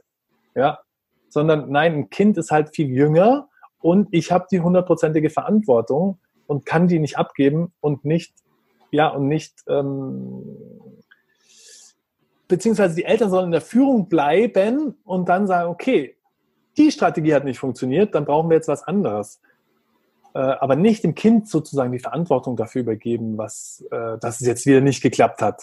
Ja, weil das ist einfach zu klein dafür. Ja. Mit 18 können wir drüber reden, aber nicht mit drei. Ja. Was machst du, wenn, du hast ja drei Kinder, wenn deine Kinder streiten miteinander, Geschwisterstreit? Wie gehst du damit um? Was ist deine Empfehlung? Also Geschwisterstreit, ein, ein Traumthema. Also ich muss natürlich sagen, ich habe den riesen Vorteil, dass ich einen Friedenstock zu Hause habe und dass mein Sohn auch, also mein zweiter Sohn, der Elio, auch in den GfK-Waldkindergarten geht. Mhm. Das heißt, der hat schon ein Verständnis von Gefühlen und Bedürfnissen und wenn wir am Friedenstock sind oder wenn wir, wenn die Geschwisterstreitigkeiten so stark sind, dass wir sie an den Friedenstock bringen, dann ist es für ihn positiv. Ja, dann, ah, ja, da werde ich gehört und so. Also der Friedenstock, den habe ich ja extra gemacht, dass Kinder auch lernen, in, also in diesen vier Schritten ähm, zu reden oder sich eine Klarheit zu verschaffen. Was ist eigentlich passiert? Wie geht es mir damit? Äh, was für ein Bedürfnis habe ich? Und äh, eine konkrete Bitte und danach feiern, ja, dass wir Konflikte feiern, Konfliktklärung werden gefeiert, damit die Kinder ein positives Erleben haben, wenn wir über Konflikte sprechen. So, hey, das wird wirklich geschätzt, das ist ein echter Beitrag, äh, da kriegt, da gibt's Anerkennung dafür. Ja, wow. Weil oft ist es ja so, für Konflikte gibt's überhaupt keine Anerkennung. Auch nicht von GfK-Lern meistens, leider. Ja, sagen, okay, ist halt ein notwendiges Übel, da müssen wir jetzt durch. Aber aber so, wow, hey, wie schön, wir haben wieder einen Konflikt, können wieder wachsen. Kann man schon präventiv sagen, ja. Ich sage das auch präventiv. Ich sage, oh, ist ja total, ich würde mich sehr freuen, wir hätten heute einen Konflikt miteinander oder ihr miteinander oder so. Ja, herrlich. Und dann, wenn er dann da ist, ja, hey, vielen Dank, ja, dass wir lernen können miteinander. Okay, was machen wir draus? Wie geht's dir? Was brauchst du? Also zunächst mal, es gibt drei Interventionsstufen bei Geschwisterstreitigkeiten, aber auch im pädagogischen Kontext. Wenn ich jetzt irgendwelche Töne höre, die in Richtung Konflikt laufen, wo ich merke, da kann es schwierig werden, dann, dann ist es sinnvoll, dass ich mich ins Bild bringe, dass ich anwesend bin, dass die Kinder sehen, aha, da ist jemand. Das bringt schon mal was, aber auch mit einer liebevollen Grundhaltung. Mal schauen, wie ich hier unterstützen kann. Die Grundidee, was man davor für sich klären muss, es gibt äh, zwei Grundhaltungen. Die eine ist, ich lasse Kinder was alleine klären, die sollen es mal unter sich ausmachen. Und ich sage, also ich bin kein Freund von dieser Grundhaltung. Ich sage, solange die Kinder hilflos sind in Konfliktsituationen, macht es keinen Sinn, sie alleine zu lassen, weil sie nicht wissen, wie es geht. Also mhm. bin ich hier dafür, dass ich sage, hey, ich möchte eher ganz viel Empathie und Unterstützung anbieten. Nicht, dass ich die Konflikte für die Kinder kläre oder den anderen sage, was sie jetzt zu tun haben. Überhaupt gar nicht sondern ich helfe den Kindern, sich zu sortieren, eine Gefühlssprache zu entwickeln, eine Bedürfnissprache zu entwickeln. Und dafür nutze ich eben jeden Konflikt, wenn ich dabei bin. Und das eben, und ich nehme auch die Dramatik raus. Für Kinder sind ja Konflikte oft sehr, sehr schlimm. Und wenn ich dazu komme sage, ach, haben wir wieder einen Konflikt. Voll okay. Das gibt ein bisschen Orientierung, dass das, was gerade passiert, zwar im subjektiven Erleben schlimm ist, aber irgendwie ist auch alles ganz entspannt. Es ist keine echte Gefahr. Ja, so. Also das ist sinnvoll, dass ich da ein bisschen Entspannung reinbringen und Entschleunigung. Und dann kriegt, wird jeder gehört. Der, der weint, der wird natürlich getröstet, aber der andere wird nicht geschimpft. Ja, also das bringt gar nichts, das bringt ihn eher Angst, dann hat er noch weniger Lust, sich zu zeigen und verfindet vielleicht auch Geschichten und sagt, es war gar nicht so und der hat angefangen und fängt an, Sachen zu sagen, die anders stattgefunden haben, aus Angst vor Ärger, das brauchen wir auf keinen Fall. Also wäre hier total sinnvoll, tröstend einzugreifen und, äh, und zu sagen, okay, boah, war jetzt ganz schön stressig oder ärgerlich oder bist du gerade wütend? Ja! Und so, ja. Also ein kleines Beispiel dazu, wir waren jetzt im Familienfest hm, und zwei, vier, ein, ein Fünfjähriger und ein Vierjähriger streiten miteinander mit Faust ins Gesicht, also der Fünfjährige, glaube ich, dem Vierjährigen. Und dann hat mein Sohn eingegriffen. Also erstmal, der hat ihn dann festgehalten und ich wusste ja gar nicht, was passiert ist. Ich bin dann dazugeholt worden. Der, der Janis dann? Der ja, genau, genau. Der mhm. Janis hat eingegriffen und seinen Bruder beschützt, sozusagen, den Vierjährigen. Und dann hat der, und dann, weil er wohl oft schon die Erfahrung gemacht hat, dass er zu heftig reagiert hat und dann Ärger kriegt, hatte der ziemlich Angst, der Fünfjährige, jetzt vor der, vor der, was, was jetzt kommt, so, und hat wirklich getreten und gebissen, also versucht zumindest den Janis zu beißen und zu treten. Und dann habe ich ihn übernommen, habe ihn natürlich auch kurz festgehalten, weil ich ja gar nicht wusste, was ist jetzt hier los. Und dann habe ich gesagt, hast du ihn geschubst? Nein, der hat angefangen. Ach so, und du wolltest dich verteidigen. Ja, oh, das kann ich sehr gut verstehen. Und ich war ganz ruhig und leise. Und dann habe ich ihn losgelassen und dann hat er sich in meinen Arm gelegt. Weil allein diese Mini-Empathie, wolltest du dich schützen? Ja, das hat ihn so tief berührt, dass er da jetzt keine Angst haben braucht vor geschimpft werden, vor Ungerechtigkeit oder so, sondern dass er, ah, und dann lag der also in meinem Arm und mein anderer Sohn im anderen Arm hat geweint, gell? hatte ich die beiden im Arm rechts und links. Und das fand ich so spannend, weil er dann, und ich merke, ich bin auch echt berührt, wenn ich das erzähle, weil das ist ein echt krasses Energiebündel, der Fünfjährige. Und seitdem, wir waren noch drei Tage zusammen danach, hatten wir eine echt so intensive Bindung, nur weil ich ihm Empathie gegeben habe und weil er gemerkt hat, bei mir ist er sicher. Von mir braucht er nichts zu befürchten, ich behandle ihn nicht ungerecht, ich mache ihm keine Vorwürfe so. Und wenn ich dann ihn gefragt habe später, boah, wärst du bereit, ein bisschen leiser zu sein oder hey, darüber zu gehen, weil der gerade schläft oder so, war es ganz entspannt. Ja, oder manchmal er, war dann ein bisschen leiser, also, aber das war so Respekt aus Liebe einfach. Ja, was ich mit in dem Moment erarbeitet habe, wo er echt in Not war und ich ihn nicht klein gemacht habe und nicht vorgeworfen habe und nicht gesagt habe, ja, du hast aber meinen Sohn geschlagen und der hat jetzt Schmerzen oder was. Nö. Er hat sich verteidigt und zwar in Not. Und das ist nicht schlimm. Das ist einfach nicht schlimm. Und wir bewerten das oft so, ja, in Geschwisterstreitigkeiten, dass einer der Täter ist und einer ist das Opfer, aber das ist viel zu einfach. Weil der, der Täter ist, hat auch aus Not meistens gehandelt. Es gibt andere Situationen auch, aber meistens aus Not, gerade wenn es um körperliche Gewalt geht. Ähm, wie gesagt, es gibt auch andere Situationen bei Eifersuchtsszenen, wo, wo, wo Kinder einfach proaktiv den anderen wehtun wollen, weil, weil sie ihren Schmerz haben mit dieser Eifersucht und so. Aber so grundsätzlich macht es überhaupt keinen Sinn, das zu bewerten, die Gewalt, die zwischen Geschwistern entsteht, sondern wirklich schützend einzugreifen, also präsent sein. Also ich habe ja gesagt, es gibt drei Stufen, gell? Schützend eingreifen bedeutet für mich in erster Linie körperliche Präsenz. Wenn es dann weitergeht und man merkt, die Kinder sind äh, hilflos, dann verbales Eingreifen. Verbales Eingreifen ist nicht, jetzt hör mal auf, du Hornochse, sondern ist sowas wie, hey, weiß gar nicht, hast du den gefragt, ob der das mag? Also je nachdem, was es ist, ob der gehauen werden möchte, und dann sagt der andere, nee, na, dann frag ihn doch, sage ich dann, frag ihn doch, möchtest du gehauen werden? Und wenn er Nein sagt, dann lässt du es oder so. Ja, also einfach, ich möchte, dass die Kinder selber in der Lage sind, ihre Konflikte zu klären und dann mache ich ihnen ein Angebot und dann sagt er, magst du das? Und dann sagt er nur Nein und dann hören die auf. Ja, einfach, weil ich das nicht moralisch bewerte, was da gerade passiert. Das ist wirklich interessant. Und falls sie dann handgreiflich werden oder ich weniger Vertrauen habe, dass das jetzt ohne körperliches Eingreifen geht, dann stelle ich mich mal körperlich zwischen die beiden oder ich trenne sie natürlich also wenn ich erst eine Stufe 3 komme, dann, dann warte ich jetzt nicht groß, dann gehe ich sofort ja. rein. Trenn die natürlich, aber nicht in der Wut oder nicht im Ärger. Wozu soll es gut sein? Wenn ich noch eine Wut und einen Ärger habe, dann brauche ich erstmal eine Selbstklärung. Aber grundsätzlich freue ich mich über einen Konflikt, weil dann können die wieder was lernen. Ja? Und wenn wir, ich sage, ein Tag ohne Konflikt ist ein verlorener Tag, weil die Kinder dann nicht lernen, über ihre Gefühle und Bedürfnisse zu sprechen. Das heißt, hier wäre es wirklich hilfreich, sich zu entspannen und, äh, und sagen, okay, das kriegen wir schon wieder hin, sage ich dann auch. Und Geschwister dürfen miteinander streiten, sage ich auch. Ja? Und ich sage auch, hey, und echte Freunde dürfen auch miteinander streiten. Gell? Das merkt man. Wenn man jemanden wirklich gern hat, dann darf man auch miteinander streiten. So. Also das ist wieder eine Wertevermittlung. Aber ja. das sind Sätze, die, die positiv sind, wo man weil oft sagen die Kinder, du bist nicht mehr mein Freund, ich lade dich nicht mehr ein und das ist dann schlimm für dich, das ist dann wieder eine sinnlose Verletzung aus meiner Sicht, weil sie einfach nicht gelernt haben, konstruktiv mit ihren Konflikten umzugehen. Und deswegen unterstütze ich hier schon sehr gerne und äh, sag eben, Sätze, die ihnen Kraft geben. Hey, wir dürfen auch miteinander streiten, das ist auch okay. So. Ja, und das entspannt sie dann schon mal, dass, dass ja, da jetzt kein Ärger kommt und so. Mhm. Ja, danke und danke für, die, für das Teilen der Geschichte. Fand ich auch sehr berührend. Mit zwei Kindern im Arm, die sich vorher gekloppt haben. Ja. Ein anderes Thema, was ja sehr herausfordernd ist für Familien, ist der Schulstress. Das Schulthema, ja.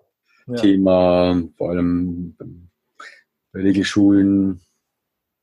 Hast du da noch irgendwelche Tipps äh, im Umgang Auf mit dem Thema?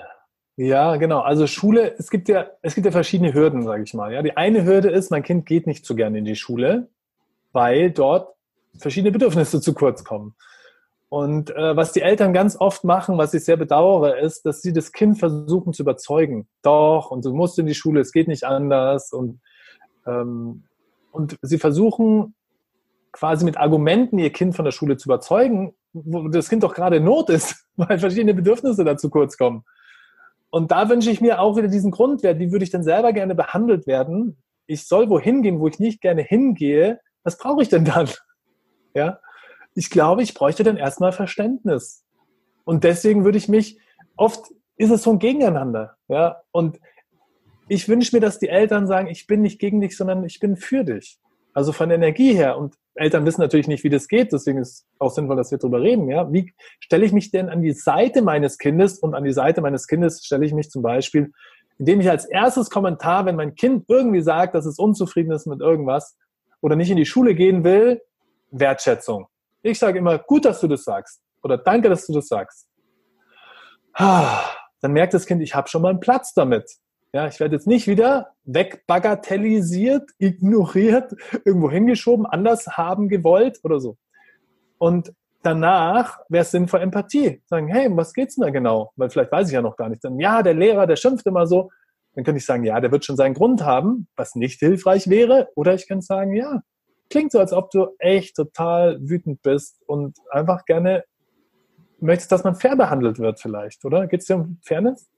Ja, und sich wirklich die Arschbacken zusammenzukneifen und keine Ratschläge zu geben, um nicht zu sagen, was das Kind jetzt idealerweise besser hätte machen können.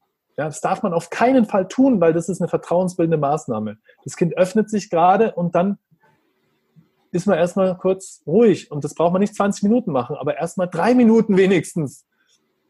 Und dann würde ich als nächsten Schritt empfehlen, wenn es jetzt zum Beispiel in der Morgensituation ist, wo ich los will und auch will, dass das Kind jetzt losgeht, wenn es da erst aufkommt, was wäre natürlich sehr schade, aber ich vermute, dass es ein regelmäßiges Thema wäre, dann kann man das an einer ruhigeren Stelle mit mehr Zeit bearbeiten. Aber wenn ich nur drei Minuten habe, würde ich danach sowas sagen, hey, ich schätze das so, dass du mir das sagst. Darf ich dir mal kurz sagen, wie es mir geht? Ja. So. Und jetzt kommt der häufigste Fehler. Also es gibt ja keine Fehler, aber die häufigste Strategie von Eltern, die ich nicht sinnvoll finde, ist dann sowas wie, ja, vielleicht ist gut, dass du sagst, aber jetzt müssen wir halt los, zum Beispiel. Nicht sinnvoll. Wenn du, wenn ich sagen will, wie es mir geht, dann sage ich, wie es mir geht. Und an erster Stelle kommt eine positive Resonanz. Ich würde mich zeigen mit meiner Dankbarkeit und meiner Wertschätzung dafür, dass das Kind sich geöffnet hat. Ich würde sagen sowas wie, boah, hey, ich bin erstmal voll berührt, dass ich das jetzt höre und ich schätze deine Offenheit. Gleichzeitig bin ich total hilflos. Dann kann ich sagen, wie es mir mit der Situation geht. Aber erstmal Wertschätzung und Dankbarkeit für das, dass das Kind sich gerade gezeigt hat. Und danach zeige ich mich mit meiner Hilflosigkeit. Ich sage, ich bin gerade hilflos, weil ich würde dich gerne unterstützen und merke aber so, die Zeit, die wir gerade haben, ist einfach zu kurz. Ich bin auch echt traurig, dass ich nicht vorher nachgefragt habe oder dass ich das nicht gestern mit dir besprochen habe, statt zu sagen, du hättest es mir ja schon gestern erzählen können. Ja, also wirklich hier in der Selbstverantwortung bleiben. Und das berührt die Kinder auch. Und dann würde ich sowas sagen wie, hey, und wärst du bereit, jetzt heute nochmal in die Schule zu gehen und zu schauen und mit mir vielleicht noch in einer Minute zu überlegen, was du sinnvollerweise machen kannst, aber heute Nachmittag, dass wir uns ein bisschen Zeit nehmen dafür, dass wir schauen können, was könntest du tun, damit damit es für dich anders läuft oder besser läuft oder so. Ja, und dann öffnet sich das Kind, also zu 90 Prozent auf jeden Fall. Und dann sind wir in Verbindung und das ist eigentlich das Wertvollste. Also mir geht es darum, dass wir schauen, wir lassen uns die Beziehung und die Bindung zu unserem Kind durch die Schule nicht kaputt machen. Ja? Aber wenn wir das zulassen, sind wir selbst dafür verantwortlich. Ja? Egal, was in der Schule passiert, wenn wir die Verbindung zu unserem Kind verlieren, sind wir selbst dafür verantwortlich. Und deswegen würde ich nur Strategien wählen, die hier Verbindung schaffen. Das heißt nicht, dass man dem Kind alles erlauben soll oder was heißt erlauben, dass man sagen soll, mach was du willst. Ja, wenn du keine Hausaufgaben machen willst, machst du halt keine Hausaufgaben und so. Aus hier geht es nicht darum, Konflikte zu vermeiden. Nein, überhaupt gar nicht. Es geht darum, in Verbindung zu kommen in jedem Konflikt und jeden Konflikt dafür zu nutzen. Ich habe ein Anliegen. Ich möchte, dass mein Kind erfolgreich ist oder ich möchte fürsorglich sein. Das bedeutet, ich möchte, dass das Kind sich auf Tests vorbereitet, vielleicht. Ja, weil es in diesem System möglicherweise dazugehört. Und dann ist es halt so, dann geht es nicht darum zu sagen, ah, du musst jetzt halt lernen, da musst du jetzt durch, sondern zu sagen, ich stelle mich an deine Seite von der Grundhaltung. Und wie, wie würde das gehen mit den Hausaufgaben, sich auf die Seite des Kindes zu stellen? Das Kind hat keinen Bock, Hausaufgaben zu machen. Ja, dann würde ich erstmal das Kind unterstützen und würde sagen, hey, du hast keinen Bock, Hausaufgaben zu machen. Wunderbar, dass du das sagst. Das gefällt mir. Ja, weil ich möchte, dass du sagst, was du möchtest. Und wenn du es nicht möchtest, dann sag's mir, dann reden wir drüber. High five. Mhm. Und danach gehen wir weiter. Danach sagen wir, okay, dann überzeug ich nicht das Kind von den Hausaufgaben oder dränge es dahin, sondern ich sage, Hausaufgaben, was hast du eigentlich auf? Das und das. Aha. Und warum möchtest du die eigentlich nicht machen? Das würde ich gerne verstehen. Ja, des und deswegen. Aber Vorsicht, die meisten Kinder sind gebrandmarkt, weil die Eltern oft versucht haben, ihr Kind zu überzeugen. Und die Kinder haben Sorge, dass du wieder irgendeine beschissene Strategie hast, um sie irgendwo hinzuzwingen. Deswegen empfehle ich wirklich, als oberstes Ziel ist hier Verbindung. Ich stelle mich an die Seite von dir, mein Kind. Ja. Das heißt, wenn dein, dein Kind irgendwie rum, also irgendwie rumzickt oder keinen Bock hat, oder hey, ich will es nicht sagen und so, dass man da Wertschätzung hat dafür. Ja, du möchtest es nicht, nicht sagen, wahrscheinlich, weil ich in der Vergangenheit immer versucht habe, dich zum Hausaufgaben machen zu zwingen. Und das kann ich auch verstehen. Das war scheiße von mir. Ich hatte keine andere ich hatte keine sinnvollere Möglichkeit. Ich war hilflos. Ich habe das leider gemacht mit dir, was man mit mir gemacht hat. Das will ich ab sofort nicht mehr machen. So würde ich dann reden mit dem Kind. Einfach nur mhm. als Beispiel, ja. Und wärst du bereit, mir jetzt zu sagen, was du aufhast? In der Vertrauen, dass du nur dann Hausaufgaben machst, wenn wir einen Weg finden, der für dich auch okay ist? Und da braucht es erstmal ein bisschen Vertrauen, möglicherweise, wenn das schon mit Schmerz verknüpft ist. So. Und dann wäre es hilfreich zu sagen, okay, mein Ziel ist, dich zu unterstützen. Und dann würde ich Fragen stellen. Vielleicht geht man Eis essen. Dann würde ich sagen, komm, wir gehen jetzt aus dem Hausaufgabenzimmer raus. Hey, hast du Lust, ein Eis zu essen? Komm, wir können da weiter drüber reden. Oder wäre das okay für dich? Anderer Rahmen, anderes Setting. Dann merkt das Kind, hey, da komme ich jetzt in eine Leichtigkeit rein. Und dann sagen, hey, Hausaufgaben. Wozu soll man eigentlich Hausaufgaben machen? Da und dazu. Aha. Und machst du nicht so gerne Hausaufgaben, weil du den Stoff nicht verstehst oder weil du den Lehrer nicht magst? Oder was gibt's da eigentlich? Interessiert mich. Aha, interessant. Okay, pass mal auf. Es kommt noch dazu, dass die meisten Eltern ihre Kinder unterstützen bei den Hausaufgaben auf eine sehr sinnlose Art, nämlich sie stressen sie permanent. Deswegen würde ich sagen, pass mal auf, ich möchte dich nur noch auf eine Art unterstützen, die für dich auch okay ist. Ja? Am liebsten wäre es mir, du machst deine Hausaufgaben, wenn du das für sinnvoll erachtest. Und wenn du Hilfe brauchst, dann sagst du Mama, ich brauche Hilfe, aber dann sag mir auch, was genau soll ich tun? Ich will nur noch das machen, wo du dich wohlfühlst. Ja, weil sonst haben wir nur Streit. Wärst du bereit, mir das zu sagen? Und mal vielleicht nachher mal ausprobieren. Du kannst es mir dann sagen, wann du es brauchst. Ja, und wir machen auch nicht zwei Stunden Hausaufgaben, sondern maximal eine halbe Stunde. Also in der ersten Klasse ist maximal 30 Minuten. Jede Minute länger ist wirklich auch gesetzlich äh, nicht sinnvoll. Also es, es, gibt so ein Hausaufgabengesetz. Ähm, ja, auf jeden Fall noch vielleicht ein abschließender Satz dazu. Und also das Ziel ist, dass man einen Weg findet mit dem Kind, dass man das Kind begleiten kann, dass man das Kind dahin führt, dass es selber A einen Sinn sieht und B, dass es die Hausaufgaben auf eine Art macht, die ihm selber Freude bereitet. So. Das wäre das Ziel. Und dann kann man schauen, welche Strategien fallen einem dazu ein. Ja, immer wieder Verbindung, Verbindung, Verbindung, Verständigung. Das ja, genau. der gewaltfreien Kommunikation. Genau. Gewaltfreie Kommunikation im Familienalltag. Familie, wenn wir mal die Kinder verlassen, sind wir bei der Partnerschaft. Du hast drei Kinder, zwei gemeinsame Kinder. Mhm. Wie gelingt es dir, euch die Partnerschaft zu leben in dem Familienalltag mit den drei Kindern?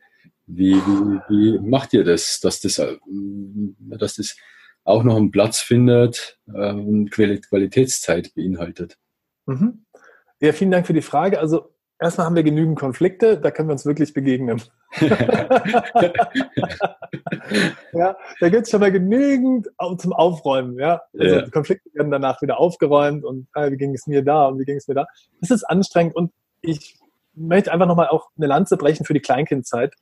Ähm, da ist Partnerschaft einfach extrem schwierig zu leben und deswegen wünsche ich mir, dass wir unsere Ansprüche da einfach ein bisschen reduzieren.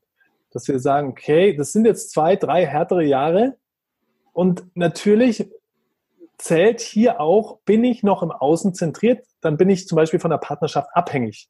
Ja? Wenn ich aber eine Innenzentrierung erreiche, dann ist es, dann bin ich nicht davon abhängig. Dann sage ich nicht, mir geht's nur gut, wenn die Partnerschaft gut genährt ist, zum Beispiel. Was ein irrer Druck ist für die Partnerschaft und auch für den Partner natürlich. Für das Gesamtpaket äh, auch. Für das gesamte Paket. Oder ich, ich bin nur glücklich, wenn ich einmal die Woche Sex habe. Ja, oder äh, also für den Partner, der mehr Sex haben will, ist es extrem anstrengend, wenn es in der Kleinkindphase einfach viel weniger Sex gibt zum Beispiel. Ja. Und äh, dann kommt da noch ganz viele Phänomene mit rein, das werden wir jetzt hier nicht alles ausführen können. Aber so, wenn du fragst, ja, wie schafft ihr das denn, Partnerschaft zu leben, dann möchte ich das auch transparent machen. Das ist für uns auch eine extreme Herausforderung. Es knallt oft. Äh, wir sind auch manchmal so verzweifelt, dass wir überlegen, äh, sollen wir uns nicht besser trennen oder so. Äh, dann holen wir uns Unterstützung, gehen zur Paartherapie. Auch ich mache Paartherapie, weil es ist super anstrengend, eine Doppelrolle zu haben. Also gehe ich doch lieber in den Genuss, mir von außen mal Empathie geben zu lassen, zusammen mit meiner Partnerin. Also das kann ich auch gerne transparent machen, weil ich bin hier nicht der, der äh, nie Probleme hat oder so. Ja, überhaupt nicht. Sondern ich bin manchmal getriggert und manchmal hilflos und manchmal habe ich eine Empathielücke und dann will ich mir das anschauen. Ja, und das ist natürlich schön, mit einem Profi da zu sitzen und mich begleiten zu lassen. Also das würde ich hier einfach auch äh, mit euch teilen. Und ähm, was natürlich extrem hilfreich ist, hartnäckig zu bleiben und zu schauen, wie kann ich wachsen? Ja, wie kann ich mich so verändern, dass ich der Mensch werde, der ich gerne sein möchte? Und wenn ich das tue, dann verändert sich auch was beim anderen. Das ist wirklich immer wieder extrem spannend. Diese Grundhaltung, bitte veränder dich, damit ich mich nicht mehr so schlimm fühle, haben wir immer noch, auch viele GFKler, also mich auch eingenommen. Ich ertappe mich auch immer wieder dabei. Äh, und da Bewusstsein hinzugeben und zu sagen, hey, Moment mal, jetzt will ich gerade wieder, dass der andere sich verändert. Moment mal, was will ich eigentlich? Wie will ich gerne behandelt werden? Hm, ich würde gerne, dass jemand auf mich zukommt und seinen Konflikt aufräumt. Hm, dann mache ich das jetzt auch. Dann gehe ich hin und sage, ich bedauere, dass ich dich gerade so angepumpt habe. Das ist eine Kurzwahrnehmung für das, was ich getan habe. Der andere weiß genau, um was es geht, wahrscheinlich. Und dann sagt er, ja, danke, dass du sagst. Und dann sind wir wieder in Verbindung. Zack, zack, fertig. Ja. Also ich finde, das Sinnvollste ist, zu lernen, Konflikte mit, also mit Leichtigkeit zu lösen. Und das bedeutet eben auch, wie räume ich meine Konflikte möglichst schnell wieder auf, wenn ich was gemacht habe, was nicht im Einklang ist mit meinen Werten. Also, wenn ich das schaffe, dann komme ich schnell wieder in Verbindung. Aber das noch Wichtigere finde ich, dass man sich von der Partnerzentriertheit löst und in eine Selbstzentrierung geht um die Partnerschaft zu entlasten. Und dann kann da was ganz Schönes wachsen. Also jetzt gerade, wo wir dieses Interview führen, habe ich eine echt traumhafte Verbindung mit meiner Partnerin. Ist wirklich ähm, sehr schön. Trotzdem wir Konflikte haben, also ähm, aber dann sprechen wir kurz drüber oder sie sagt, Tassel, ich möchte jetzt mit dir reden. Merkst du, es hängt noch was von vorhin. Ich sage, hey, danke, dass du es sagst. Okay, kannst du mir kurz sagen. Dann sagt sie, ich möchte so und so behandelt werden in so einer Situation. Dann sage ich, pff, boah, ja, okay, ich kann das hören, aber ich merke, ich habe noch Widerstände. So. Und dann sagt sie, ja, sag mal. Und dann sage ich, was da für ein Widerstand bei mir ist. Und dann merkt sie, ja, okay, das kann ich auch verstehen. Dass du da was anderes brauchst. Hm, wie können wir das denn machen? Ja, und dann, sind, dann kommen wir in Verbindung. Ja. Aber in der Selbstverantwortung. Und das ist schon der Traum, den mir die GfK fällt. Ja, dass, mhm. dass jeder verantwortlich ist für seine Gefühle und das auch weiß und auch verantwortlich ist, die Bedürfnisse transparent zu machen und sagen, was, was, was, was brauche ich denn gerade? Ich bin gerade in Not, ich brauche gerade was. Dann sage ich, ja, vielen Dank. Vielen Dank, dass du das sagst. Also das gibt dann immer Wertschätzung. Ja, wenn einer einen Konflikt klären möchte oder wenn, oh, sorry. Du sprichst ja auch immer von der Ich-Zentrierung beziehungsweise der Ich-Entwicklung, also dass ich nicht mehr von außen abhängig bin. Und in der Partnerschaft und mit Kindern kannst du natürlich, ist meine Erfahrung, auch viel, viel schneller wachsen als ohne Partnerin oder ohne Absolut. Partner. Also das Absolut. Einfach, sind einfach Wachstumsmöglichkeiten. Und gleichzeitig ist einfach da, gibt es einfach viel, viel mehr Potenzial für Konflikte. Das ist, Absolut. Wachstumsschmerzen. Ja, das geht auch nicht anders. Und ich, ich bin dir dankbar, dass du das teilst, dass du auch in, in einer Paartherapie bist, weil ich erlebe das, ähm, anscheinend ist die Tendenz auch dazu oder die Offenheit wächst, mhm. solche Unterstützung ja. anzubieten. Ich erfahre es manchmal erst im Nachhinein von Bekannten oder Freunden, dass sie in der Therapie mhm. sind. Ja. Und weil halt doch noch äh, Ängste da sind, ja, wenn man sich so zeigt und ich brauche eine Paartherapie oder ich möchte die machen oder ich gönne sie mir, äh, kann man ja unterschiedlich bewerten ja. dann, dann gibt es vielleicht von anderen eine Reaktion, so eine Geringschätzung oder du kriegst es nicht auf die Reihe oder ähnliches. Ja, ja. Und so Urteile. Mhm. Genau, dann sind wir wieder bei, bei den Werten oder bei den Normen mhm. ähm, ja, genau. Außen, Außenbetrachtung genau. und, und sind genau. nicht bei uns, sind das, was wir brauchen. Also vielen Dank fürs Teilen erstmal. Danke für die Wertschätzung, ja. ja. ja sehr gerne. Hast du noch einen Buchtipp für Menschen mit Familienalltag oder Erziehung? Ja, habe ich einen Buchtipp. Also, mh, hm, ich bin gerade tatsächlich am überlegen, welches der vielen würde ich dir jetzt empfehlen. Also Darfst es gibt natürlich zwei oder drei nennen, dann ich verlinke ja. dir alle in Show Notes. Ah, ah, ja, wunderbar, wunderbar. Also was ich gerade total schätze, ist Kinder verstehen. Kinder verstehen. Äh, ich habe jetzt den Autor vergessen, aber ich schicke dir, ich schick dir das noch zu. Also, weil da geht es auch ganz viel um physiologische Ursachen von Abstillen, von Geschwisterstreitigkeiten, von zu Bett gehen und so. Was mir einfach nochmal auch wichtig ist, es gibt bei der GfK ja dieses, ich sage mal, diese Soft Skills, aber es gibt halt auch die Physiologie. Also das heißt auch, was für Programme hat der Körper, was versucht er eigentlich sich zu erfüllen, ja, wenn der schreit, also von einem Baby oder wenn Geschwister sich streiten, dann ist es vielleicht auch einfach nur ein Kampf um Ressourcen, ja ob das jetzt ein Spielzeug ist oder so, das ist ganz natürlicherweise angelegt und damit ähm, haben wir es zu tun. Also das ist oft gar keine Bösartigkeit oder was wir für Interpretationen auch immer haben dann damit. Oder das ist, ist in der Trotzphase oder so. Das gibt's nicht in der Natur. Ja, da geht's um, um Überleben und ich finde, dass dieses Buch hat mir echt also viel Verständnis gezeigt, auch zum Thema Abstellen und also mit ganz vielen Studien. Also wer wissenschaftliche Sachen mag, ist da bei diesem Buch extrem gut aufgehoben. Aber auch es geht um Bedürfnisorientierung und das gefällt mir sehr. Mhm. Was der Klassiker ist, ist natürlich das kompetente Kind von Jasper Juhl, was mir auch äh, sehr eingängig ist. Allerdings möchte ich auch vor Jasper Juhl ein bisschen warnen. Also man darf sein Gehirn nicht abschalten, weil er auch viele, der, der kennt die gewaltfreie Kommunikation wohl nicht, also auch nicht die Unterscheidung, die wir treffen und so und empfiehlt auch immer wieder Sachen, die sehr rücksichtslos sind. Also mit dem Kind, wo der Vater dann einfach das Kind ins Bett bringen soll, auch wenn es das gar nicht will oder so. Also ja. Ja, und also da möchte ich einfach, dass wir das sehr genau hinschauen, welche Strategien sind im Einklang mit der gewaltfreien Kommunikation und unseren Werten und welche vielleicht auch nicht. Ja, so. Aber das kompetente Kind ist ziemlich im Einklang mit dem, was mir auch wichtig ist. Und es ist einfach schön, die Idee, dass jedes Verhalten ein Versuch ist zu kooperieren, sagt Jasper Juhl. Ja, und das finde ich eigentlich, den, den Gedanke gefällt mir sehr. Ähm, ja, was, was würde ich sonst Kindern empfehlen? Also von Frank Gaschler natürlich.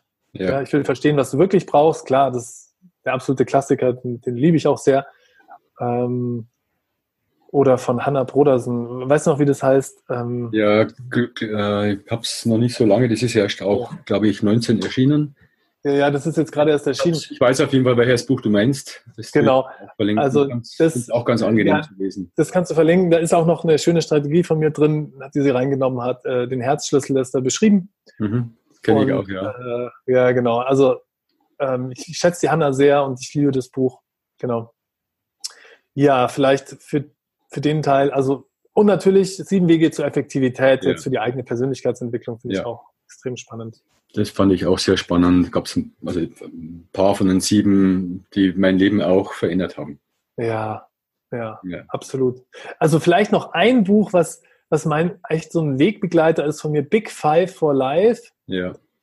Das ist auch ein absoluter Genuss, hat weder was mit Kindererziehung zu tun, noch mit, ja, es hat eher was damit zu tun, was will ich erreichen und wie will ich mit anderen umgehen. Es hat auch wieder was mit meinen Werten zu tun. Ja. Und äh, aber ist es in der Geschichte und es ist ein tolles Urlaubsbuch jetzt für den Sommer zum Beispiel. Ja.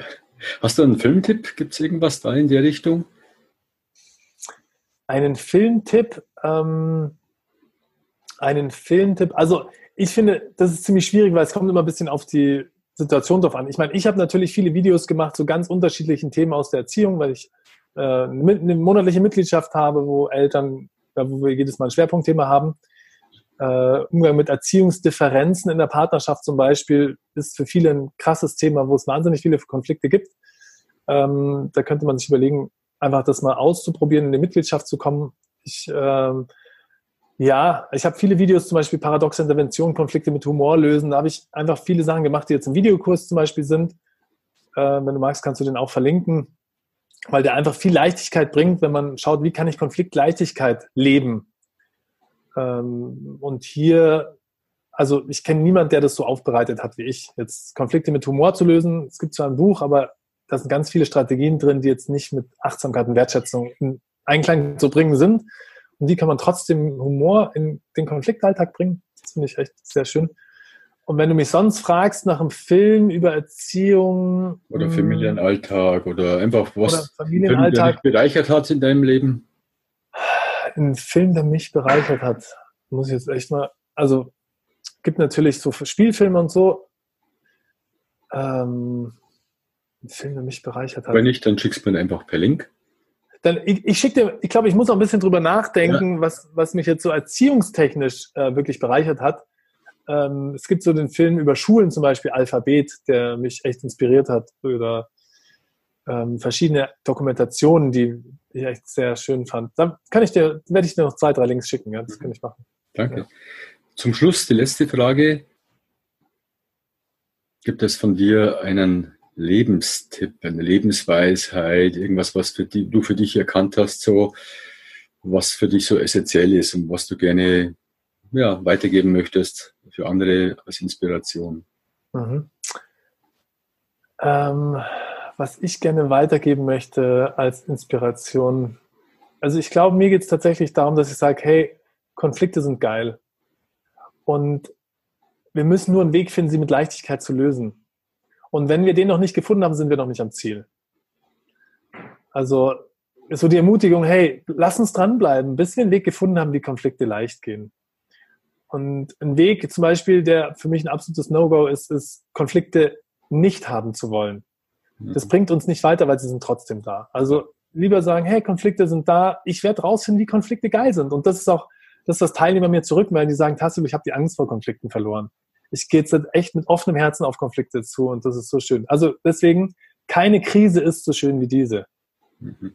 Ja, wunderbar. Ja, danke. Dann sind wir am Ende. Ich habe es genossen, dir zuzuhören und ich habe mir gedacht, dass es zu dem Thema Partnerschaft in der Familie mit Kindern, das wäre nochmal ein extra ja. ganzer, ganzer, ganzes Interview wert, weil das einfach so umfassend auch ist und so. Ja, ja in der Zeit, wo die Kinder klein sind. Ja. Oder auch etwas größer, aber einfach, wo, wo Kinder noch vorhanden sind. Ja. Und ansonsten habe ich, fand es angenehm, mit dir zu lauschen, einfach und deinen Worten zu, zu lauschen. Ähm, wir haben jetzt über eine Stunde, 15 Minuten irgendwie so in die Richtung und ich könnte auch noch weitermachen, aber ich will auch die, ja. die Hörerinnen nicht überfordern vom, vom zeitlichen Aspekt. Ja, vielen Dank für, ja, für das Teilen von deinen Erfahrungen. Ja, und hey, vielen Dank für die Einladung, Peter, und dass du hier die Welt bereicherst ähm, und den einfach so viele unterschiedliche Einblicke gibst mit deinem Podcast. Ja. Danke. Also ich freue mich, wenn wir uns auch wieder persönlich begegnen. Ich mich auch. Früher oder später passiert das. Ja, auf jeden Fall. Gut. Lass dich umarmen, lass dich herzen. Ja, dann genießt das Wochenende noch und vielen Dank. Danke dir, Peter. Tschüss. Tschüss. Ciao.